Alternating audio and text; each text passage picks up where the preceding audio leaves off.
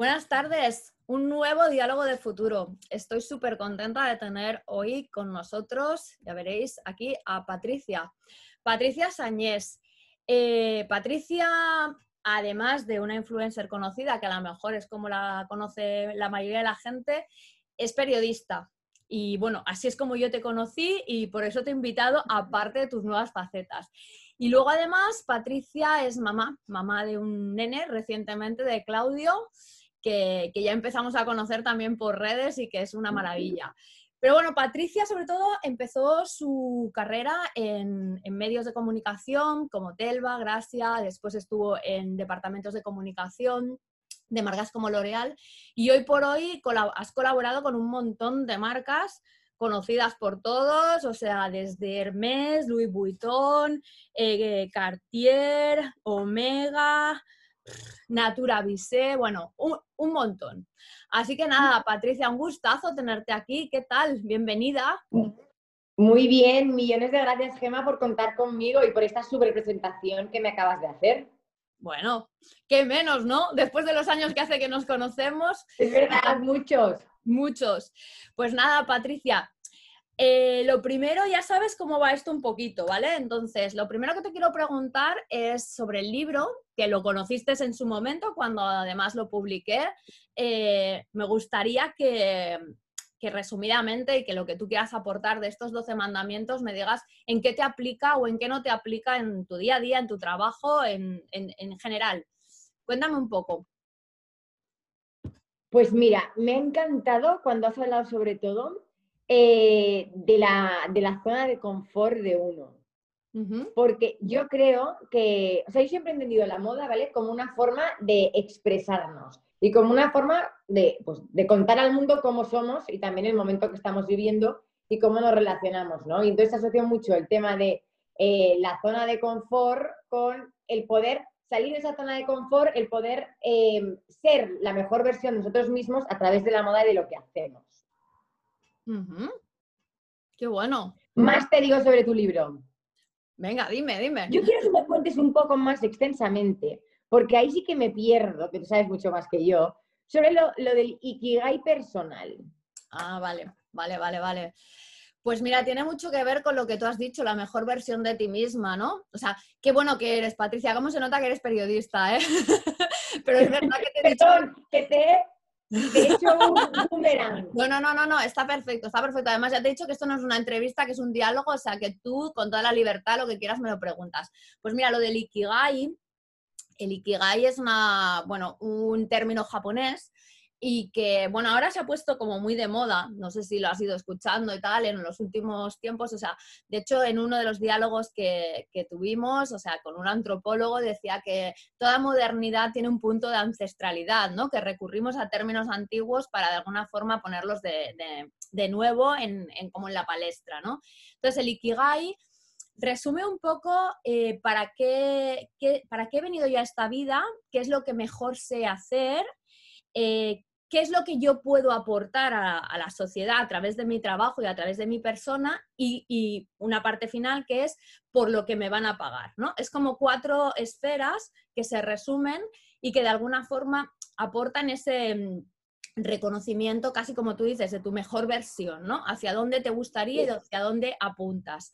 Hay gente que se lo revisa cada año, es, un proceso evolutivo ¿eh? también. O sea, yo creo que es un concepto bonito, creo que también a veces los conceptos de tanto usarse se desgastan un poco y es cuando para mí pierden el valor, pero al final descubrir, o sea, en el proceso de esta vida yo creo que vas descubriéndote. Entonces ahí es como haciendo ese ejercicio de descubrirte eh, tu Ikigai tú, Patricia, que te conozco y aparte que de alguna forma ahí vamos a ir conduciendo eh, lo que quería hablar contigo a través de esa expresión personal que va muy ligada a la curaduría de, marcas y de, y de lo que a ti te conecta, seguro que hace años no te expresabas tan, libremente o de una forma tan mm, personal con la moda como ahora, ¿no? No, yo a veces me sorprendo a mí misma y de hecho... Eh, para mí, ¿vale? Eh, mi vida ha sido, o sea, yo estoy siempre en una constante búsqueda del quién soy yo. Y entonces, para entenderme muchas veces, utilizo la moda para expresar quién soy y también hay veces que utilizo la moda de forma inconsciente y digo, ostras, ahora mi vida está mucho más llena de color, porque lo, veo en la ropa que yo escojo, por ejemplo, o mucho más llena de pues, líneas estructuradas, etc. Y al final yo veo que eso tiene mucho que ver con la estabilidad que he conseguido a día de hoy, con mucho trabajo, ¿eh? porque eh, yo soy una persona muy de extremos, entonces eh, el equilibrio me cuesta encontrarlo. Pero creo que poco a poco lo voy encontrando y luego también que cada vez más me descubro escogiendo prendas de color y eso lo, lo, eh, relaciono directamente con, con, mi vida, ¿no? Que cada vez apuesto más por, pues eso, el color que es vida, que es pasión, que es, para mí es alegría, es ilusión. Entonces yo creo que, que mira, pues paradójicamente, a pesar de que estemos en pandemia y que todavía no hayamos acabado, pero es lo que ahora mismo siento en cuanto a mi vida personal y profesional. Creo que además con la llegada de mi hijo Claudio he encontrado un poco la estabilidad y el equilibrio entre lo personal y lo profesional, que no siempre ha sido así en mi vida. No, no, totalmente. Aparte estoy muy de acuerdo contigo y en ese aspecto lo compartimos. Para mí también la moda siempre ha sido algo más trasciende a la prenda, es una forma de, expresión. Y por eso siempre ha sido como el sector que un poco iba encabezando tendencias. No es que ahora sea el, único, porque realmente con la llegada de la tecnología hay muchos otros sectores que han cogido ese, ese, rol y ese liderazgo, pero la moda siempre ha tenido esa capacidad de ser eh, transmisora del, pulso de la sociedad, de la cultura. Entonces, pues, muy interesante al final el ver eh, personas capaces eh, de expresarse, qué tipo de, mm, de, lenguaje, porque es un lenguaje, utilizáis a través de la moda, porque nos da a todos unas referencias también hacia dónde pues ese color puede ir, ¿no? Porque si realmente tú sientes que tienes que, o sea, hay una expresión personal, pero también hay una expresión social. Si, si hay color en tu vida es porque de, alguna forma esa necesidad del color también la estás viviendo, ¿no? Entonces, eh, es interesante. Es interesante y creo que, que así debería transmitirse y así debería entenderlo la gente también la moda, porque vuelvo a lo mismo. Una cosa es la prenda, otra cosa es eh, ese fenómeno social que tiene la moda y otra cosa es el sistema moda, que también podemos hablar de él, que es, otro Total. Pues hablando también, bueno, de, este aspecto, sabes que, que aquí también tratamos lo que son los objetivos de desarrollo sostenible, que evidentemente al sector de la moda le toca no de cerca, de cerquísima. Entonces, ¿sabes? es la industria que, si no me equivoco, es la industria que más contamina, ¿verdad? Junto con la alimentación. Sí, señor. Junto con la alimentación. Sí, a fecha de hoy sí, y por eso son las dos que están apostando y que necesitan más, eh, pues toda la apuesta regenerativa, por la agricultura regenerativa y por una serie de cambios que, bueno, pues evidentemente la vuelta a lo local. Eh, pero bueno, más que decirte tú, yo, eh, ¿cómo vives tú esto? No solamente desde el aspecto personal, porque entiendo que también a lo mejor, o sea, el hecho de ser madre recientemente a lo mejor te toca más de cerca o no, no lo sé, ya era algo muy incorporado.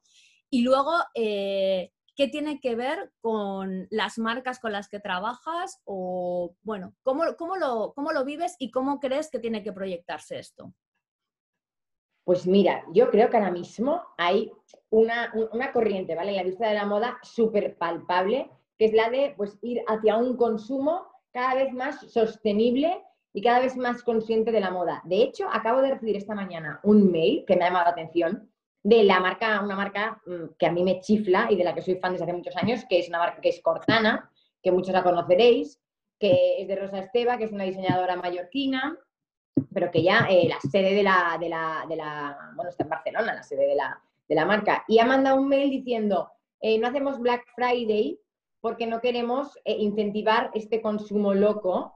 Y entonces explicaban un poco, ¿no? Con un mail muy bien dicho y me ha, me ha gustado mucho. Entonces, el tema al final es que yo creo que cada vez las marcas están siendo más conscientes de que no es tanto producir en masa, ojo que esto choca también con la prontomoda, que tampoco va en decadencia. o sea, yo creo que hay dos vertientes que si no chocan o son lo contrario, también pueden convivir. No veo que no puedan convivir, pero es verdad que hay una concienciación cada vez más fuerte eh, desde las marcas y desde los consumidores para invertir, que no malgastar el dinero en prendas de usar y tirar, prácticamente. Y, eh, oye, invierto este dinero en una prenda eh, atemporal que me va a durar X temporadas, que después van a heredar mis hijos, mis sobrinas o quien sea, Y también hay una concienciación em, en tema digital en estas plataformas que aparecen para darles una segunda vida a las prendas, ¿no? Por ejemplo, el famoso Bestial Collective, que ahí encuentras marcas y bolsos y ropa y blazers y de todo buenísimo. Y es gente pues que eh, gana un dinero vendiendo eh, pues ropa, ¿vale? De marcas muy buenas que se han utilizado en un momento dado, pero que están en perfecto estado para volver a ser utilizadas. Y bueno, pues eh, la gente que quiere darles una segunda vida las compra. Y así yo creo que pues eso, eh, se alimenta la concienciación del poder utilizar la moda de una manera consciente y no de, yo me acuerdo cuando era adolescente que me compraba siempre en pronto moda el top o la falda de turno cada fin de semana para salir y era un continuo. Y con el tiempo también yo creo que a la vez que he ido madurando y he ganado años, también he ido ganando en madurez y en concienciación a la hora de consumir, porque me he dado cuenta, muchas veces me decía una jefa mía de Telva, que es una monada Mercedes Clapés, Patricia, lo barato sale caro. Muchas veces tiene razón. Y más, a veces en moda es verdad, porque al final te acabas quizá gastando lo mismo, utilizando muchísimas prendas, contaminando muchísimo más nuestro mundo, que cuando inviertes ese dinero en una prenda que te puede durar muchísimos años.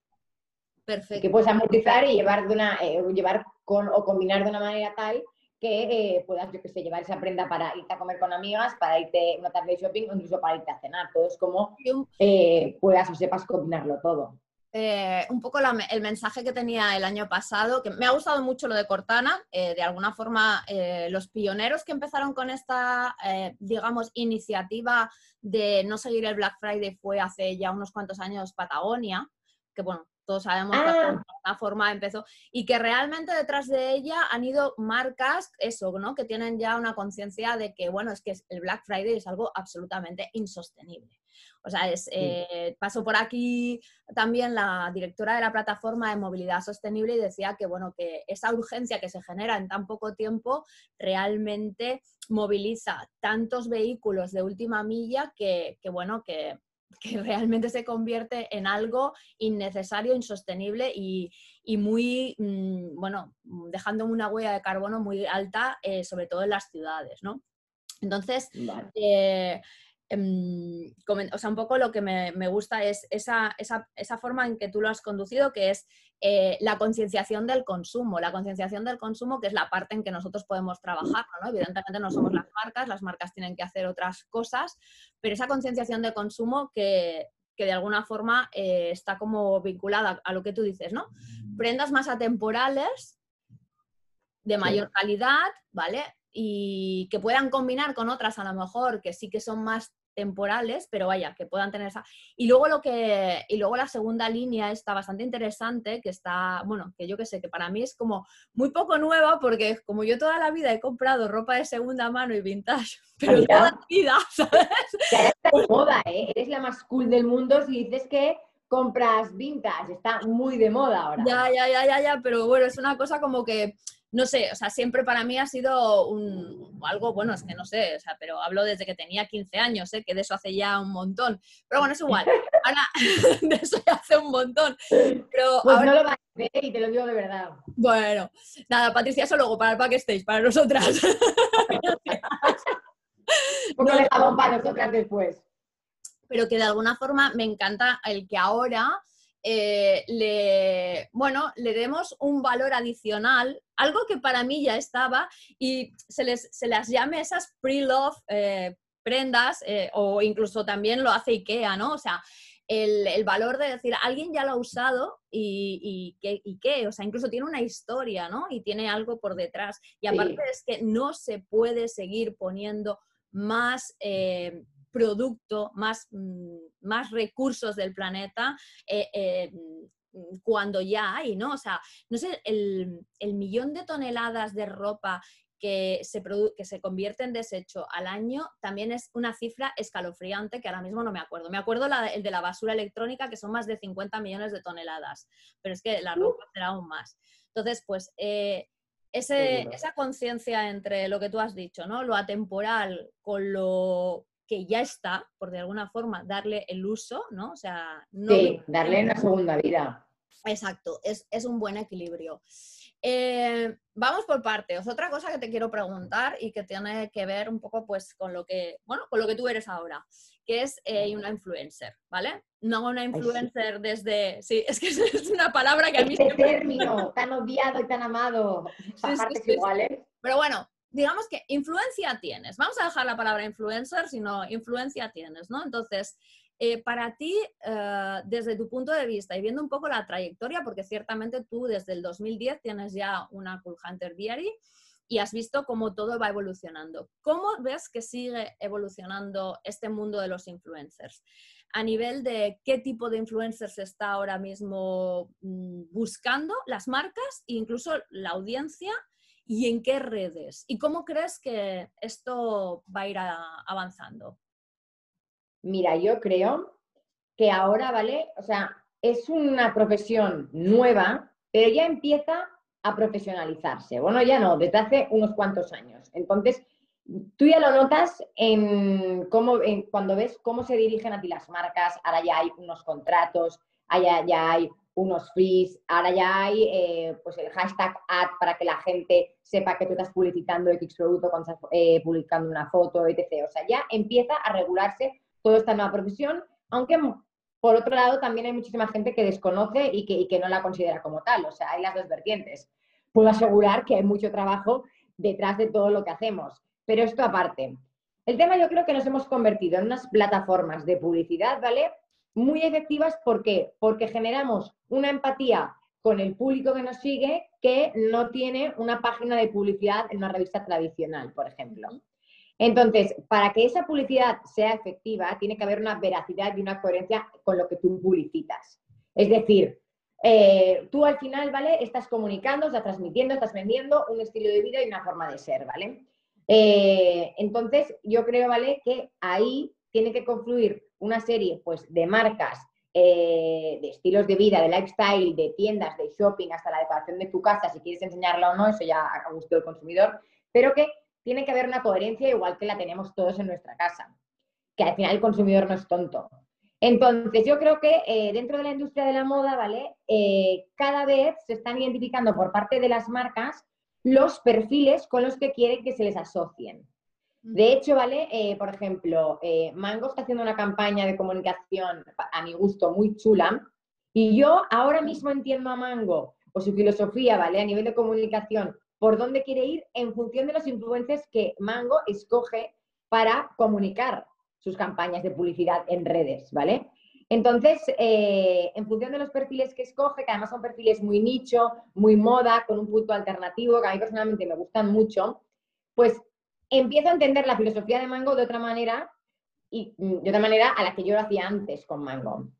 Antes tenía una percepción de Mango que ahora no tengo gracias a los influencers, que son los que a nivel digital a día de hoy están contratados por Mango y publicitan de una manera, a mí me parece muy especial y muy cañera, pues lo que es la filosofía y las prendas de Mango, ¿no? Eh, entonces yo creo que al final las marcas utilizan a los, eh, bueno, utilizan, contratan a los influencers para comunicar y también para identificarse muy en el rango o la filosofía de vida o la concentración a nivel de consumo en la que ellos quieren situarse. Entonces yo creo que a día de hoy proliferan mucho más los eh, perfiles eh, a nivel moda nicho que tengan una identidad muy concreta que los perfiles más masivos de no sé cuántos 1.300 seguidores, que también está muy bien porque llegan a una audiencia amplísima, pero creo que cada vez se va valorando más la calidad versus a la cantidad.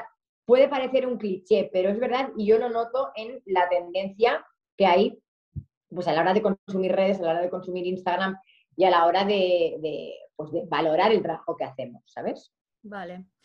Vale, sí, sí, no va confirmando cosas que también hemos visto aquí, pero que me parece muy interesante. O sea, me va a quedar. Yo me enrollo quizá mucho, tú me cortas, Gema, porque yo aquí igual te puedo lanzar mil ideas a la vez, ¿sabes? Ya no, que no, que está muy bien porque luego yo intento como resumirlo, ¿no? Para mí eh, es importante lo que acabas de decir, véase con el ejemplo de Mango, a los cuales conozco bien también, eh, pues, eh, pero que la clave esta que has dicho de que para ti ha cambiado la percepción de una marca o la, percepción de la marca a partir de los influencers que han escogido es muy importante. Es muy importante. curioso. Claro. No, no, no, es, es, muy relevante porque al final eh, creo que es donde va a estar esa relación entre la marca y los influencers, ¿no? Más allá de escoger, como tú dices, eh, una, un o una influencer, me da igual, por su número de audiencia o de seguidores que tiene, ¿no? O sea, puede ser, es un poco como la, publicidad programática, ¿no? Eh, que al final resulta que sí, tú puedes tener muchísima audiencia, pero si tu anuncio está saliendo al lado de una noticia que está fomentando la cultura del odio, ¿de qué te está beneficiando? ¿no? Hay un tema... Es el cualitativo, que yo creo que después de 10 años de evolución empiezan a a darse cuenta de que es mucho más valioso. Entonces, por eso esos micro influencers, que no son tan micro, porque realmente ya tenéis un, o sea, bueno, o sea, tú, tú estarías ya más en, otro nivel, pero que es verdad que empiezas a ver gente que sigue a gente, o sea, que escoge gente que tiene a lo mejor, pues no sé, 10, 15 mil seguidores. Sí, sí, pero que es... No son los grandes. Un contenido muy cualitativo. Ahí está. Y, mm. que es muy bueno. Entonces... Y es como marcas de moda, que tienes marcas de moda más masivas y marcas nicho que igual por colección sacan 10 eh, prendas y son una maravilla, ¿sabes? Total. Y enlaza muy bien con un, con un, eh, con un diálogo que tuve con, seguro que lo conoces, con Miki Rivera, que sí, con Miki. Es un gran tipo, un loco del deporte como mi marido. Sí, sí, sí, sí, efectivamente, sí, ahí están. Eh, pues él hablaba mucho de la passion economy, o sea, que la ve como el futuro para ligada a estos influencers, ¿no? O sea, y es importante ver que, o sea, a veces hemos hablado de futuros a largo plazo, pero también es importante ver los futuros más a medio corto plazo, ¿no? Para ver un poco cómo evoluciona. Y esa esa mm, passion economy está muy ligado a esto, ¿no? Al hecho de decir, gente eh, que se convierte en influencers porque realmente de lo que escriben tienen eso, mucha empatía y mucha credibilidad porque tienen pasión por ello. No es simplemente, o sea, pues bueno, he conseguido mucha audiencia y ahora si me llegan tomates hablo de tomates y si me llegan pimientos hablo de pimientos. Exacto. ¿Sabes? Exacto. Al final la gente no es tonta, ¿eh? al final la gente deja de seguirte. Exacto, ¿no? Y hemos ido... Y yo creo que el futuro Mira, me, me, me, contaban el otro día, mm, ahora no recuerdo con qué agencia hablaba, pero decían, mira, es que al final antes sí que había más, la, cuando empezó y cuando estalló Instagram, había más eh, la cosa de la fijación de vamos a contratar a esta que tiene muchísimos seguidores. Y ahora, por el mismo presupuesto, pues lo eh, eh, dividimos entre diferentes influencers más nicho y entonces llegamos a público más diverso. Y eso está muy bien. Entonces yo creo que en este momento cada vez va a ganar más terreno la calidad a la cantidad y los microinfluencers o los influencers nicho que yo también llamo, tienen, van a tener cada vez más que decir y van a tener que tener más peso. De hecho, mm, por ejemplo, firmas como Loewe cuentan con influencers de muchísimos seguidores y otros influencers no tanto, pero es que el rollo, el contenido y el estilo es afín a la marca y es muy cualitativo. Total, total. Eh, más cositas. es muy importante sí. tener personalidad a través de la moda en este caso, porque estamos hablando de la moda, ¿vale? Y saberla extrapolar a la moda y saberla comunicar en Instagram, que no siempre es fácil, porque tú, puedes tener puedes casar mucho con marca, no saberlo comunicar. Claro. Ahora vamos a las redes. Y además es muy importante lo que acabas de decir, porque, a ver, eh, yo te he invitado a ti, Patricia, porque me encanta y porque además eh, es una forma de acercarme a, un, a, una persona de tu perfil en un entorno que es la moda, pero es extrapolable a cualquier otro sector, ¿eh? O sea, Ibai hace lo mismo con los videojuegos y hay un montón de gente que está haciéndolo en otros sectores. Es entender hacia dónde va ese, ese conjunto de, mm, llámale, micro-macro tendencias alrededor de la influencia y la curación y de estos perfiles. Em, pero también me gusta que te crean y que enganchen contigo. Porque Ibai, por ejemplo, que la has notado ahora que yo, la verdad es que no lo he escuchado mucho porque no estoy dentro del nicho de sus, bueno, nicho no, porque él tiene, vamos, no sé cuántos mil seguidores o millones de seguidores. Pero cuando yo lo he visto en tele o demás, es que te lo crees lo que te dice. Te lo crees, no, no ves ninguna, o sea, no ves una, forma de comunicar impostada. Igual será verdad o no, no lo sé. Pero es esto, es como, como el... Él además es cero políticamente correcto, que eso también me divierte mucho. Entonces, es el esto, el que tú comuniques y comuniques publicando una cosa por la que te pagan y publicando una cosa por la que no te pagan, pero lo hagas con la misma eh, credibilidad y creyendo en el producto. no es lo, hoy tomates, hoy tal, oye, mira, hoy me va bien recibir tomates para esto, pues oye, publicito sea el tomate que sea. Mm, ahí mal, porque es pan para hoy y hambre para mañana.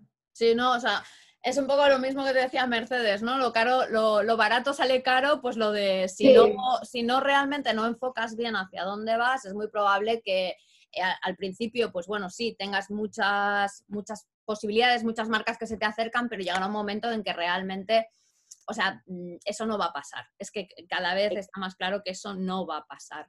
Eh, otra cosa que te quería preguntar es eh, tu visión de, ahora que mencionabas Instagram, tu visión de hacia dónde van mm, las redes. ¿Qué redes van a ser las que en un futuro corto o medio van a estar, mm, pues bueno, llegando más a los públicos? No solamente a lo mejor ya tu visión, no solamente lo que tú haces, ¿no? También de cara pensando en si va a ser un TikTok porque la gente joven lo ve más, si es Twitch, si es esta red, bueno, por ejemplo, Twitch que al final pues es de Amazon y que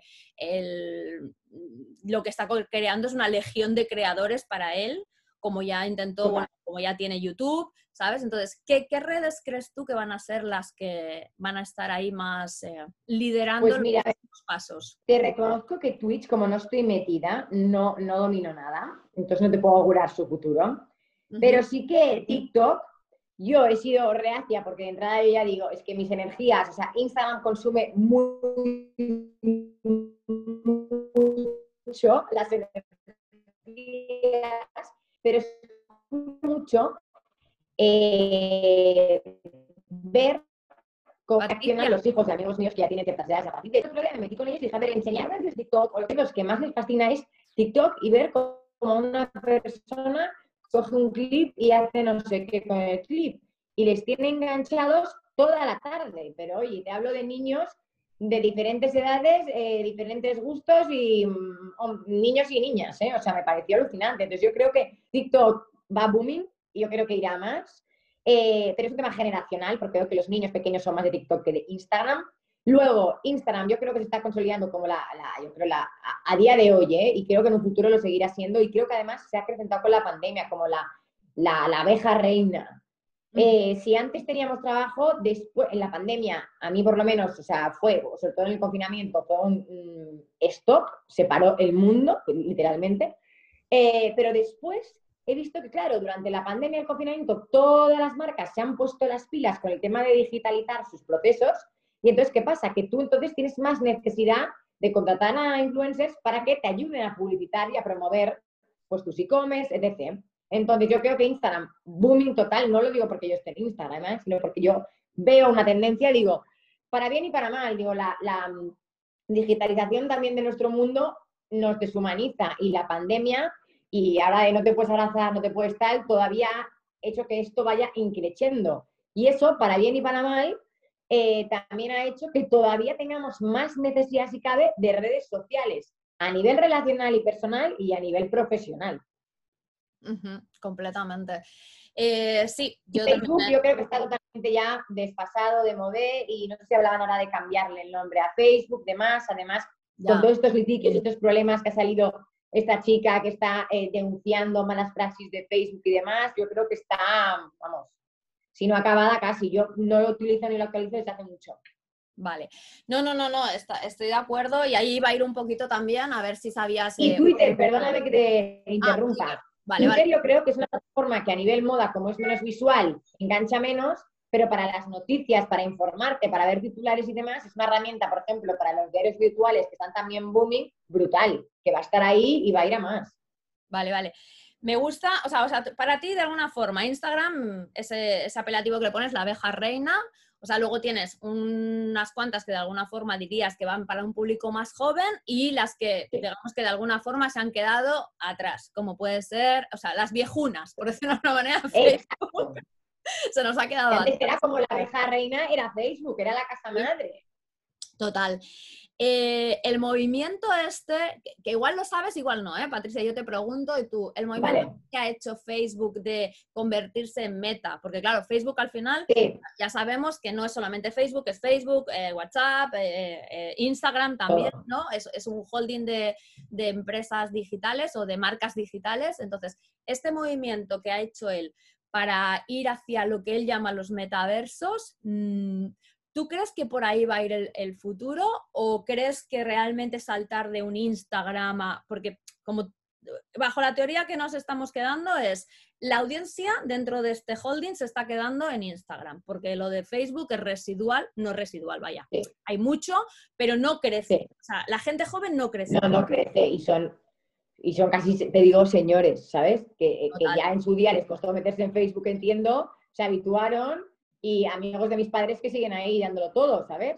Sí, sí, no, yo comparo, tú te vas a reír, pero lo vas a entender. Yo comparo a Facebook con su momento, con hace años Louis Vuitton hasta que contrató a Marc Jacobs, que se le envejecía al público, ¿sabes? O sea, conseguir... es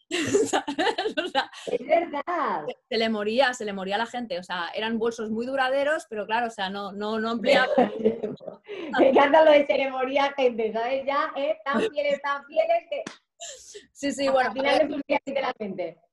¿Conseguiremos que Facebook encuentre un Marc Jacobs para rejuvenecer eh, o lo hará de otra forma? ¿Crees que va a hacerlo a través de los influencers? ¿Cuál es tu opinión? Yo creo que o acabará o mutará. Y luego el metaverso este que hablabas de Mark Zuckerberg, yo creo que seguro que ya nos está dando pistas de por dónde van a ir los tiros a nivel virtual y digital eh, nuestra vida el día de mañana. También te digo que no me hace mucha gracia, más bien me da pavor o miedo, porque digo, al final está, bueno, está creando, en el fondo yo creo que, mira, ahora que estoy reflexionando contigo, Gema, ya, estamos, ya están asentadas las bases para eh, crear una nueva vida o una nueva realidad paralela. Pero lo que a mí me daba miedo es ver al Mark Zuckerberg digital en un despacho virtual y en vivir una vida que al final no es real. Eso también lo asocio, por ejemplo, con Instagram. Y ahí vienen todos los temas de problemas de salud mental, frustraciones, baja autoestima. Al final Instagram, o, lo que hacemos también, ¿vale? Personas como yo, al final todo es bonito porque nosotros seleccionamos la realidad que nosotros queremos contar. Entonces, en mi caso, ¿eh? hay gente que, que, hay gente que no pone todo bonito, gente que pone cosas, ¿sabes? Pues es otro tipo de perfil. Pero en la moda, sobre todo, al final es una realidad muy seleccionada, ¿vale? De cosas bonitas que quieres enseñar y mostrar. Y de hecho, a mí, yo cuando consumo Instagram me gusta ver cosas bonitas. Pero hay que tener la cabeza muy amueblada para no creerte siempre menos que el de al lado. Porque a veces una tarde de peli y manta es una tarde aburrida que te mueres ¿eh? y siempre la hacemos o la posteamos como. Mm, no sé, eh, cozy afternoon, ¿no? With my new blanket. Eh, entonces, parece que sea, ¿sabes? Entonces, siempre hay que saber y ser conscientes de que al final es una realidad que no es, o sea, es real porque es una parte de tu vida que tú seleccionas, pero al final es una realidad seleccionada, hay que tenerlo muy claro. Entonces, yo siempre digo, gracias a Dios que a mí no me pilló esta realidad seleccionada, virtual o como quieras llamarla, con 10, 15 años, porque lo encuentro eh, una realidad muy difícil de asimilar, de asumir y también esto ahora ya lo relaciono, estoy aquí relacionando muchos términos diferentes, pero bueno, a la gente que mide su autoestima por los likes que recibe de parte de sus compañeros de clase. Eso me parece durísimo. Antes sí que sabías cuál era la popo, cuál era más la marginada, pero bueno. Pero ahora el estar pendiente del móvil y yo también estoy pendiente del móvil de cuántos likes de una foto, ¿no? Pero gracias a Dios me ha pillado por una edad en la que yo sé que no me quieren más o menos por darme más like, ¿no? Simplemente si ha gustado más una cosa o no. Pero eso ya medirlo en base de autoestima de, y que te pille en la época en la que tú estás conociéndote y estás creando tu red social verdadera de amigos y tus relaciones pues amorosas mm, primerizas y tus relaciones con tus padres cuando empiezan a ser más complejas en la adolescencia y demás, me parece que las redes lo complican todo mucho más. Totalmente. Y además es que sí, tuvimos, bueno, hice un diálogo con Enamet que hablábamos precisamente de esto, de la happycracia que vive... Que happycracia, total. Happycracia que se vive en Instagram y que es muy dañina, sobre todo para la gente más, más joven o más vulnerable, ¿eh? que también hay gente mayor vulnerable a ello, ¿eh? O sea, esto es un proceso y, o sea, a mí me parece muy interesante el que digas, eh, aquí o yo qué sé, eh, o sea, yo animo a todos a que lo digáis en vuestras redes de vez en cuando de que es una realidad seleccionada, porque es verdad que genera, genera entre la gente más joven mucho, o sea, muchos problemas que pueden derivar en problemas mucho más grandes de salud mental, claro. que no tienen por qué llegar a derivar en problemas grandes de salud mental para ser problemas en un desarrollo de la personalidad de unos años de tu vida hasta que tú consigues tomar conciencia de que eso es, como tú dices, una realidad seleccionada. Y que además, pues bueno, supongo que eh, tú ahora que eres mamá, eso también te preocupará porque dices, hostia, algún día le va a pillar a Claudio con 15 y a ver qué, ¿sabes? Pues sabes qué, pienso que yo siempre quise tener una niña, aunque estoy emocionada con mi Claudia, ¿eh? pero me preocupa más con las niñas que con los niños. No. Sí, sí, sí, lo entiendo. No sé por qué, o sea, bueno, sí sé por qué. Y de hecho lo veo y se lo pregunto a amigas mías que tienen niños que ya tienen en plan 10, 11 años y tal, y les pregunto y dicen, no, mi hijo pues mira fútbol, mira tal, y las niñas, mm, no pretendo generalizar porque luego cada uno es un mundo, pero las niñas le damos más vueltas a todos, necesitamos más esa aprobación igual física, el gustar más, el, yo creo que hay un componente psicológico y, que lo hace todo como mucho más complicado si eres una chica en temas de redes sociales. Y luego la tiranía del físico, de la estética, sigue siendo muchísimo más exagerada y muchísimo más tirana, valga la redundancia, con la mujer que con el hombre. Las canas siguen quedando, bueno, hoy en día las canas, desde que la reina Leticia sale con canas, están un poco más eh, bien vistas, pero hoy en día sigue habiendo el estereotipo del hombre con canas mola y la mujer con canas, hija, vete a la peluca y eres una dejada. Pues a ver, por poner un ejemplo, nada, nimio y muy gráfico, pero es que sigue siendo así. Total. Y a día de hoy, la verdad es que, eh, este sería otro melonazo que podríamos hablar eh, y abrir, que sería cómo de alguna forma eh, las redes y, por ende influencers que estáis abriendo diálogo y abriendo discusiones y hablando conversaciones y, es, y las conversaciones es donde nos llevan a los futuros, perpetúan o no estereotipos y eso también es un tema que, bueno, o sea, si acaso ya para otro momento, pero que realmente es, muy importante, es muy importante. Y también es muy importante lo que acabas de decir, que me parece como muy interesante, ¿no? Cuando hemos hablado de los metaversos, el decir que, bueno, que ya nos están mostrando hacia dónde pueden ir nuestras vidas, pero que a ti no te gusta.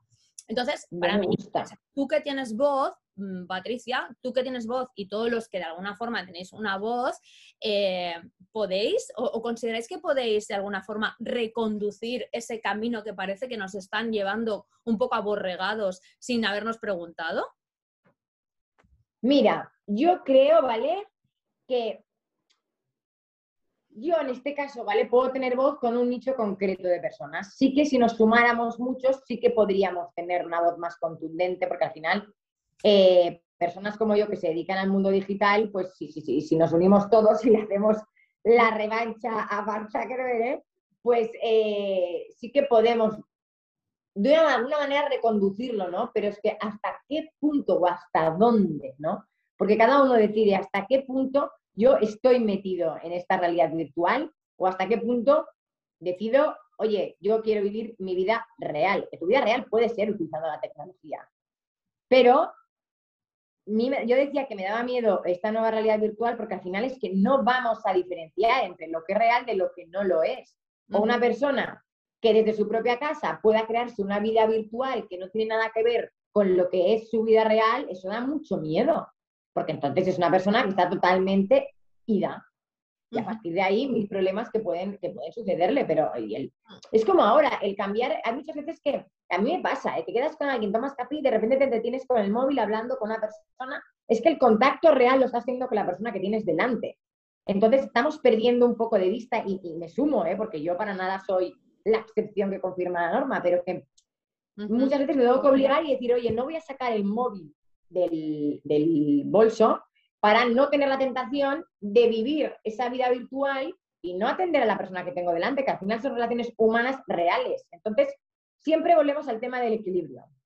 ¿Hasta dónde? ¿no? Y hasta dónde lo que Marta Keber propone es bueno o no. Hasta dónde es bueno poder de repente teletransportarse y poder acudir a una reunión sin tener que coger un avión, por ejemplo. Eso puede ser muy bueno pues, para poder optimizar tiempo y para poder estar más con la familia, pero hasta qué punto es buena la tecnología cuando tu hijo está con un iPad, tú con el móvil y tu marido con Netflix, por ejemplo. Totalmente. Tú o sea, a ver, pues hay una línea tan fina Y es muy complicado de gestionar. De tú misma con las redes, de tu hijo con las redes. Por ejemplo, yo ahora, ¿vale? Por las tardes, que procuro dedicárselas más a Claudio, pero también trabajo. Entonces hay veces que estoy construyendo una torre con él, pero que también estoy con el móvil y digo, ay Patricia, que no te vea con el móvil. Pero al final digo, vale, es mi trabajo y es una realidad que su madre va a estar con el móvil quizá más que otra persona porque su medio de trabajo es el móvil. Entonces, ¿cómo gestionarlo? Ahora todavía él no es súper consciente, pero el día de mañana ya te diré qué tal. Pero es que por las tardes me las paso entre Torres de Lego y el móvil. Ya, ya, Y hay muchas veces que digo, vale, aparco el móvil, pero no puedo aparcarlo cuatro horas durante la tarde. Porque también soy mujer trabajadora y me gusta serlo.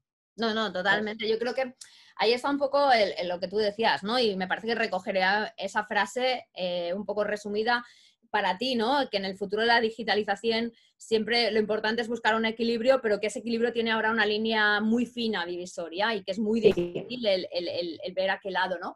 Para mí eh, eh, es interesante, ¿no? por ejemplo, ya no, ya no entrando en, en, Facebook, ¿no? Seúl ya va a montar su ciudad en el metaverso.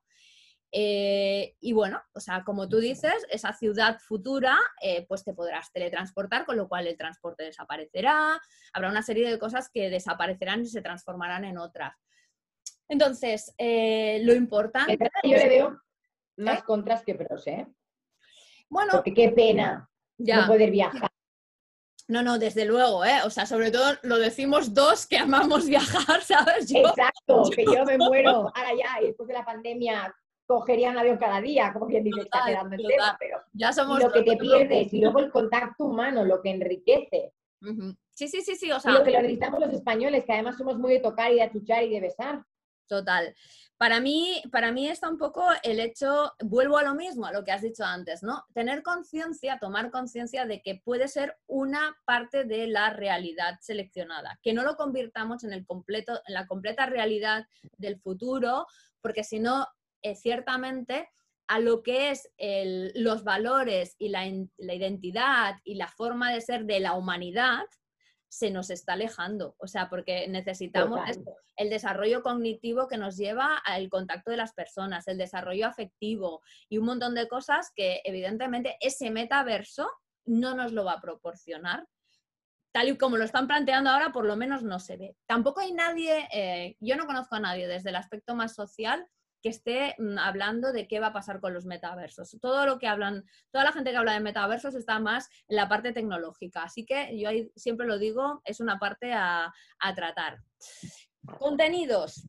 ¿Hacia dónde apuntan los contenidos, Patricia? ¿Contenido corto, breve, mm, musical, eh, TikTok moviéndose o Vídeos. Vídeos. Yo creo que es vídeo, ¿eh? O sea, cada vez más. Eh, a día de hoy la imagen yo creo que es lo que impera sobre artículos, textos, que me lo digan a mí, que yo soy periodista y a mí me encanta escribir, pero realmente eh, un periodista a día de hoy está muy poco reconocido, laboralmente, laboralmente no sé, pero económicamente, muy poco de siempre. Eh, y con la aparición de las redes sociales yo creo que todavía mm, menos, ¿sabes? Entonces, ¿qué pasa? Que hay una, vivimos en una cultura de la imagen desde hace un montón de años, pero que cada vez es más exagerada. Y ahora con los vídeos, seguimos en esa cultura de la imagen, pero a mí me parece que ya estamos ¿eh? con la aparición de los stories. Bueno, que era Snapchat, que en España no ha triunfado, pero Snapchat, ya le hizo la competencia entonces Instagram con los stories. Ahora con los, también sacó los Instagram TV y ahora con los famosos Reels que pegan mucho. Ya finalmente aparecen los TikTok. Yo creo que todo va eh, encarado al tema de vídeo. Claro, el vídeo te da más información que una foto siempre. Entonces, al final es verdad que la foto eh, sigue predominando por el vídeo, pero cada vez el tema vídeo va increciendo. Vale. Si separamos contenidos de información, los contenidos van hacia el vídeo, clarísimo. Pero si vamos al concepto de información, ¿tú crees que estos contenidos van a suplir la información? ¿Van a ser, o sea, este tipo de contenido va a suplir lo que es la información y va a ser mm, fuentes suficientemente creíbles? ¿O ahí crees tú que todavía queda recorrido para lo que son los Yo creo que queda mucho recorrido. Yo creo que la información ahora mismo está súper en auge y la dan muy bien dada, yo creo, los periódicos digitales. Yo creo que a día de hoy un artículo bien escrito, yo siempre defenderé que es un artículo bien escrito y que eso, pues no hay vídeo, ni imagen que lo supla. Vale. Para nada. Es verdad que ahora, como los directores de periódicos como Pedro J, está muy bien porque hacen eh, vídeos, ¿no? En los que ellos exponen pues, su opinión, o hacen una especie de carta del director, ¿no? En versión vídeo. Pero ¿qué quieres que te diga? Yo quizás soy, a veces me la he puesto y me parece como un poco aburrido, ¿no? Porque yo creo que además, claro, el, buen periodista eh, o un redactor bueno tampoco tiene por qué tener gancho en cámara, ¿sabes? Mm. Entonces yo creo es que yo soy muy fan de, un texto bien escrito. lo de zapatos, te digo que zapatos, ¿no? Exacto. Sí, sí, ¿no? Un poco zapatero a tus zapatos. Pues tú imagínate, me acabas de decir, si a ti te parece aburrido, échale 10, 15, 20 años menos, Dios mío. O sea, eso tiene que ser tedioso, ¿sabes? Pero bueno, es lo que hay. También es verdad que en ese afán de intentar modernizarnos, eh, creo que muchos, bueno, muchos, muchas, eh, y sin hablar de nadie, entramos e, en, lagunas, en charcos, por decirlo de alguna manera. Totalmente. Totalmente. Que hay veces que dices, no, esto mira, no es para mí, por mucho que tú va, que el mundo vaya a esto, te tienes que ver si tú encajas ahí o no. Total. Y luego un aspecto que también me parece muy interesante y que para mí es de las cosas que más valoro de lo que tú haces, en la parte más de curaduría. Tú al final es verdad que tienes unas marcas que se te acercan, que evidentemente, como tú has dicho, esas marcas a las que tú apoyas eh, están afines a ti, pero luego tienes una labor, o sea, que es marcas que tú buscas, que no es porque las busques para publicitarlas, sino porque realmente eh, pues te, te interesan, te gustan, eh, convives, o sea, mm, las, las, apoyas, ¿no?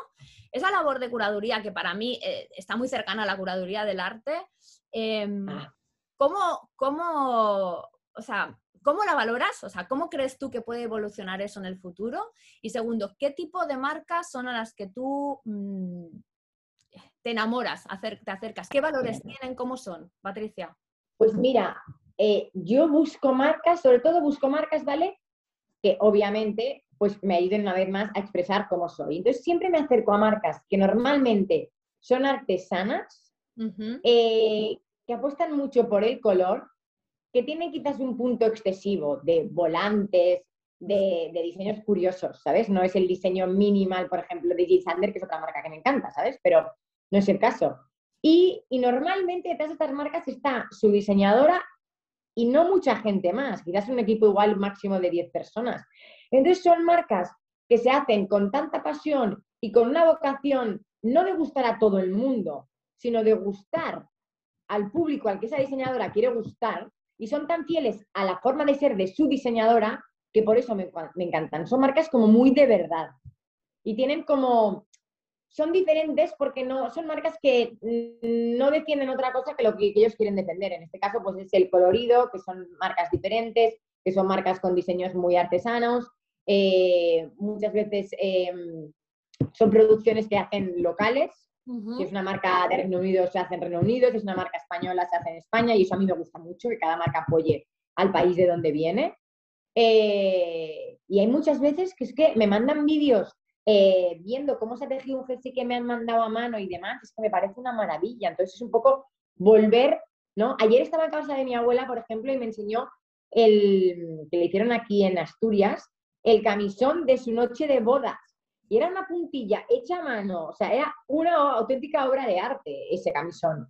Que dije, ostras, a día de hoy, esto no te vas a dormir con eso ni de broma a día de hoy, que a mí me encantaría, ¿eh? Pero, eh, pero también pensé, es complicado, pero a día de hoy sí que hay marcas que están volviendo al tejer con las manos, al un poco todo eso de antaño que se había perdido por la producción en masa y esa necesidad de consumismo absoluto y total. Yo creo que siempre en la, en la, historia de la humanidad el hombre ha actuado por acción-reacción. Y ha habido un boom de esa pronto moda y tal, y yo creo que ha habido una reacción a eso, de decir, volvamos un poco a valorar, a dedicarle tiempo a la confección de piezas, a ponerle mimo y a consumirlas de una forma consciente y a darle una segunda vida en caso pues, de que ella no te interese volver a seguir llevándolo. Total. O sea, a ver, de alguna forma, casi casi que podríamos ser que, decir que son marcas reaccionarias al, sistema, sistema moda como lo se ha venido desarrollando en los últimos años, ¿no?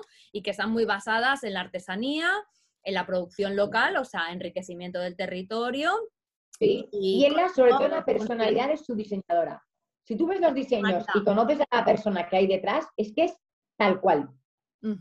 Y esa persona no pretende ser otra o no pretende vender su personalidad para vender más o facturar más. Obviamente sí que quieren vender, pero tienen una imagen de marca muy definida porque tienen una personalidad detrás de la diseñadora muy potente. Son gente que no pasan desapercibidas y eso a mí me encanta.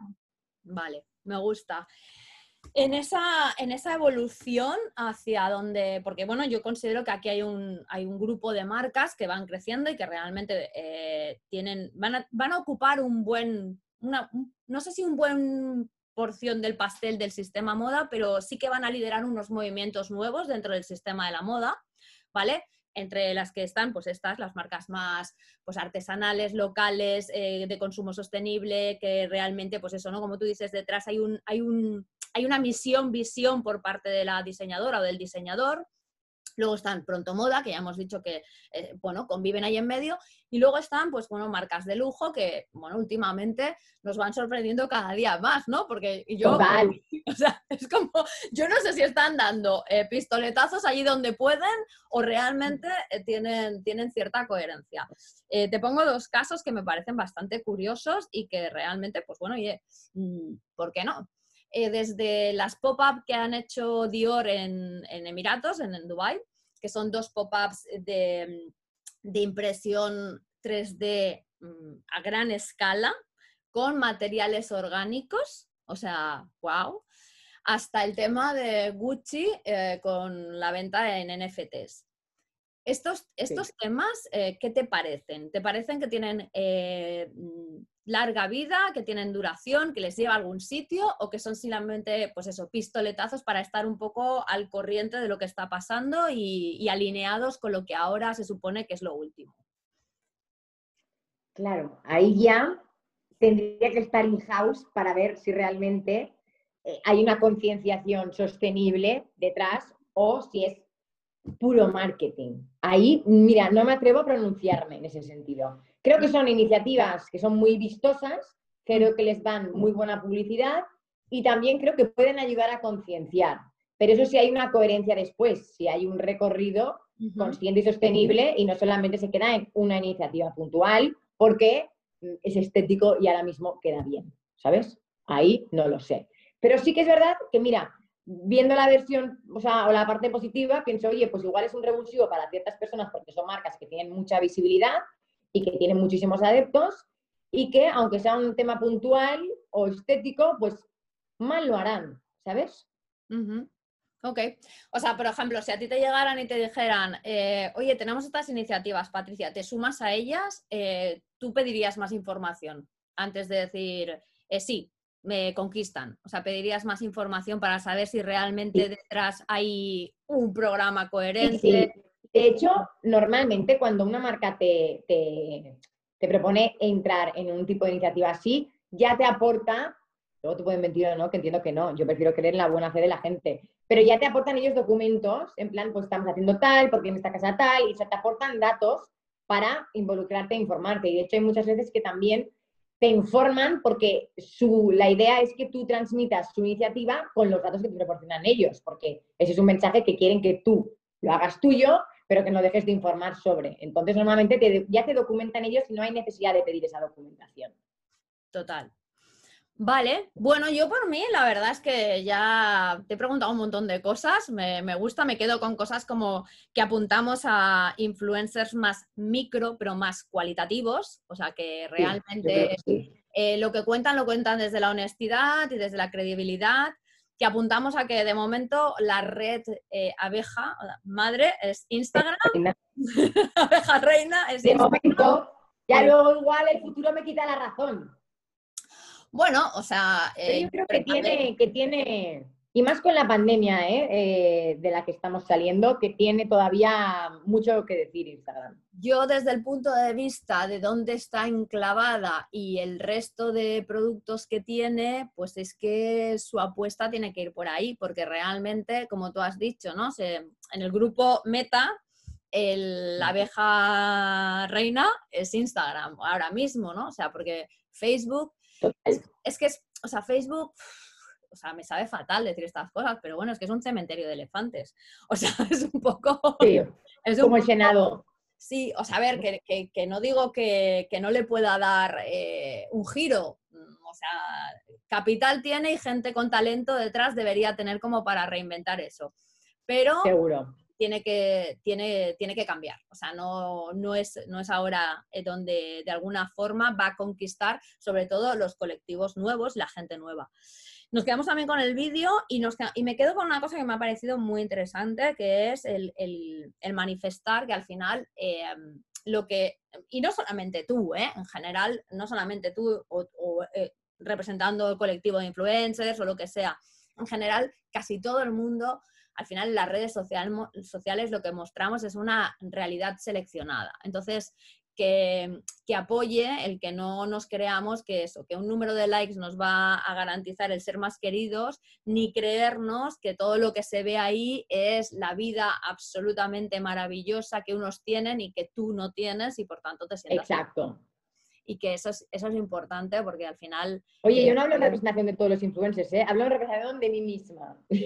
No, sí, sí, no, sí, yo, yo, pero, pero yo lo amplifico, no lo digo tú, pero yo lo amplifico porque realmente considero que es verdad, que al final estas redes, eh, y hablo también de mí, em, nunca sacas eh, eso, el día tontón. Es que ya no te digo el malo, el día tontón hasta lo pones. Exacto, que todos tenemos. Entonces. Y que, que piensa mi vida es una mierda y el de al lado también, el de al lado también tendrá días tontones como tú.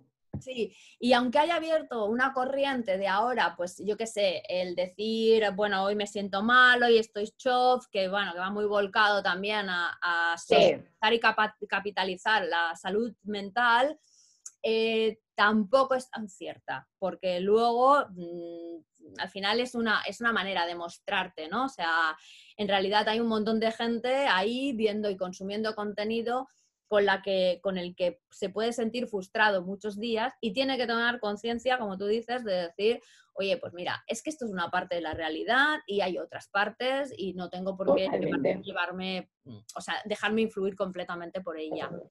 Eh, Patricia, ¿qué más nos quieres contar? ¿Algo más? Y si no, pues oye, yo feliz de, todo lo que me has yo, yo creo que ya estoy. A no ser que quieras más, pero a mí me ha enriquecido muchísimo esta conversación. Bueno, pues nada, pues entonces ha sido... muy... un montón que hayas contado conmigo, ¿eh? Bueno. Y que hayas tenido paciencia para quedar conmigo, también se ha dicho. También se ha dicho. Hombre, nos ha costado un poco, pero bueno, no pasa nada. Yo ya te dije que tenía tiempo, que no pasaba nada, que esto era un proyecto de plazo y que, y que lo guay es que en algún momento pudieras estar. Así que nada, mil gracias, mil gracias. Nada, te mando un beso muy fuerte. Un súper beso. Cuídate un montón.